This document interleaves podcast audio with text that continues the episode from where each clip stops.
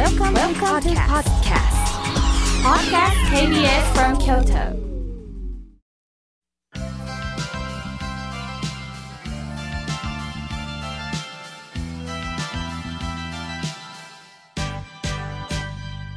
心が笑顔になるには栄養剤が必要ですあなたには心の健康の秘訣栄養剤はありますか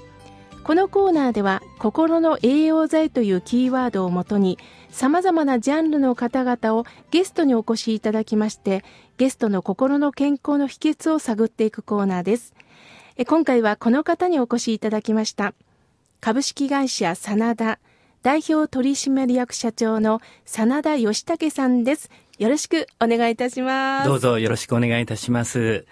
さて株式会社真田えー、一体どういったお仕事なんでしょうか？短く言えば、あの、乾物のメーカーでして、乾物って言っても本当に幅広いんですけども、きな粉とかごまとかひじきとかいろいろありますけども、そういうものを200種類以上、まあいろいろ作ってまして、はい、まあ全国のスーパーさんで販売していただいている、そういうメーカーです。ああの、山城屋と言います。どうぞよろしくお願いいたします。ああ、そうですか、はい、京都に非常に馴染みがあるお名前ですよね。そうですよね。山城の国ですもんね、京都はね。ねそうですか、はい、ということは、生まれも育ちも京都ですか？ところが、はい、生まれはうどん県、香川県なんです。はい。そうなんですか。えー、はい。そこでもともと。生まれたのは、1955年、はい、香川県高松で生まれました。あ、生年月日までありがとうございます。はい、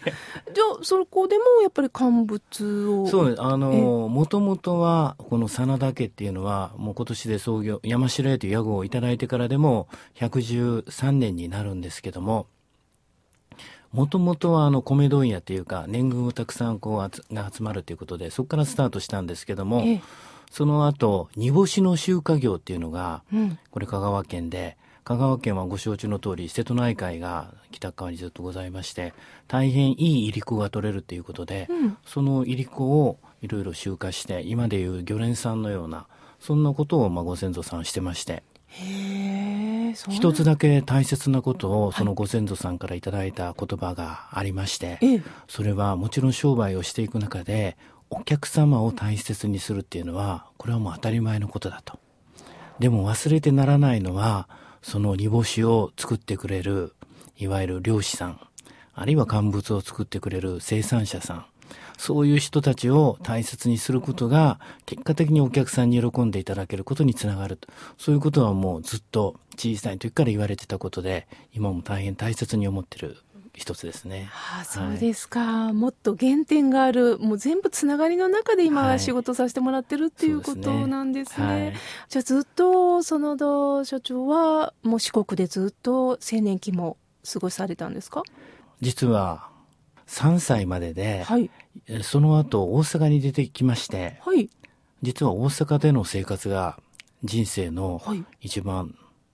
長い部分なんです。大阪なんですか、はい、そうですか。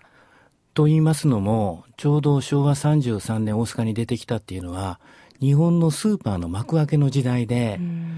これからスーパーの時代だっていうのには、四国ではまだまだ時間がかかるから、大阪だったらこれからどんどんスーパーが回転していくんで、そこに対して商売をした方がいいということでアドバイスをいただいて、それで大阪に出てきたっていうのが一つのきっかけなんです。はい。そのリードを取ったのはどなたですか？ご両親。うちの母親ですね。一言で言うと、もちろん父親の存在もあっての今があるんだと思いますけども、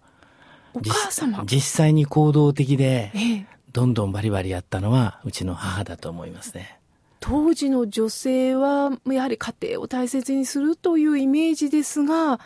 そうだったんですか、はい、時代を読みながら積極的に。というのもスーパーの開店っていうのを、はい、自分の目で、はい、あの大きなお腹を抱えて香川県から隣の愛媛県まで見に行ってそのスーパーの開店を見てこれからはスーパーの時代だ。だから大阪に行くっていうことで決意したのは母親なんですよね。あそうだったんですか。そして一緒にで、一緒に、あの、はい、両親に連れられて大阪に出てきて、ええ、はい。で、その後ですけども、本当あの、日清食品、カップヌードルとかチキンラーメンの、そういうところの特約店にしていただいて、それがもうずっと中心で、はい。はい、両親はやってたんですけども、そこからまた時代がどんどん変わっていく中で、あの、食品の卸、あれ何年頃でしょうか。えー、昭和50年、55年ぐらい、今から35年ぐらい前ですけど、当時で売り上げが食品卸で30億ぐらいだったと思うんですけども、うん。ちょうどその頃からまた時代が大きく変わってきてまして、食品卸自体もやっぱりより大きな売上規模で何千億、あるいは何兆円というような大きなところにどんどん集約が進んでいってまして、とても30億、40億とそんな規模ではやっていけない時代が来たと思いまして、はい、それでこのままではダメだと。小さくてもいいから食品メーカーかなんかに変わらないとやっていけないと思って、ちょうど私がだから25歳ぐらいだったと思うんですけども、うん、その頃からメーカーに変わっていくっていうことで、一気に変わったんですけどもね。で変わった瞬間っていうのは売り上げってい。うのが30億余りあったのが、一気に5分の1ぐらいに、はい、だから5億、5億、6億に一気に減ったんで、それでやっていけるのかということで、心配した人もいるんですけども、結果的にそれがあったあればこそ、今日まで続いてこれたんだなと、今は思ってます。そうですか。はい。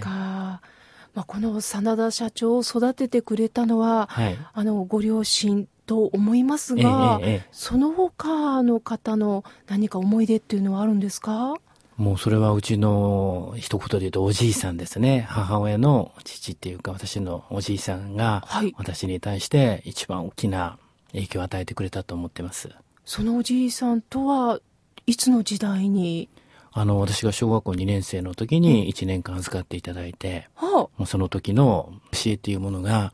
今でも本当に手を合わせたいぐらい、いろんなことを教えていただいて、言うのは、これからお前が幸せになってもらうために、じいさんの言うことしっかり聞けよと言われたのが、もちろんお金とか物とか、そういうものを大切にしないといけない。でもお金とか物とかいうのは大切にしようと思ってもなくなってしまうことが多いと。うん、でも人のご縁とかいろいろ経験することによっての感動とかいうのは一生の宝物になると。それを意識して積み重ねていくのといかないので大きな差ができると。とにかく感動体験を積極的にいっぱい重ねろということをおじいさんが本当に真剣に言ってくれたのが今の私の大きな財産だと思います。そうですか。だからっていうことじゃないんですけど、自分ほど幸せな人そうあんまり見かけたことがないぐらい幸せだと自分でも思ってますし、一番近くにいてる嫁が、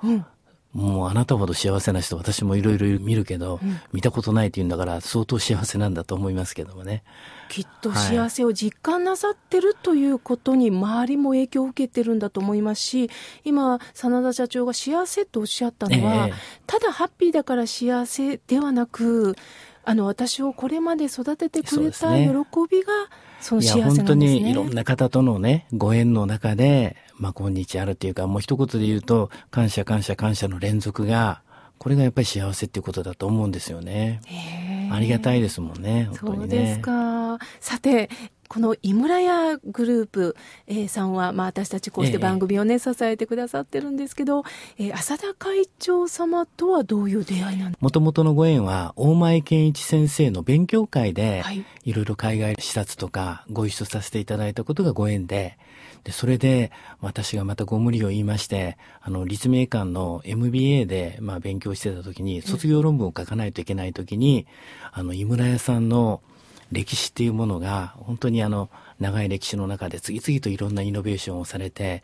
私ども山城屋が今後またずっと継続していく中で大変参考になる企業だということでもともと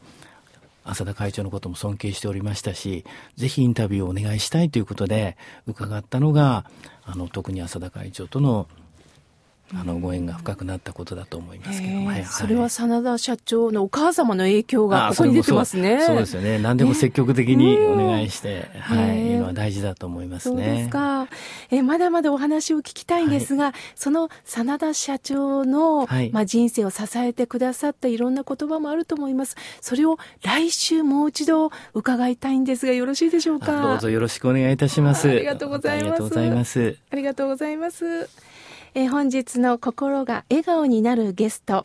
え株式会社真田代表取締役社長の真田義武さんにお越しいただきました。また来週もよろしくお願いいたします。本当にどうもありがとうございました。どうぞよろしくお願いいたします。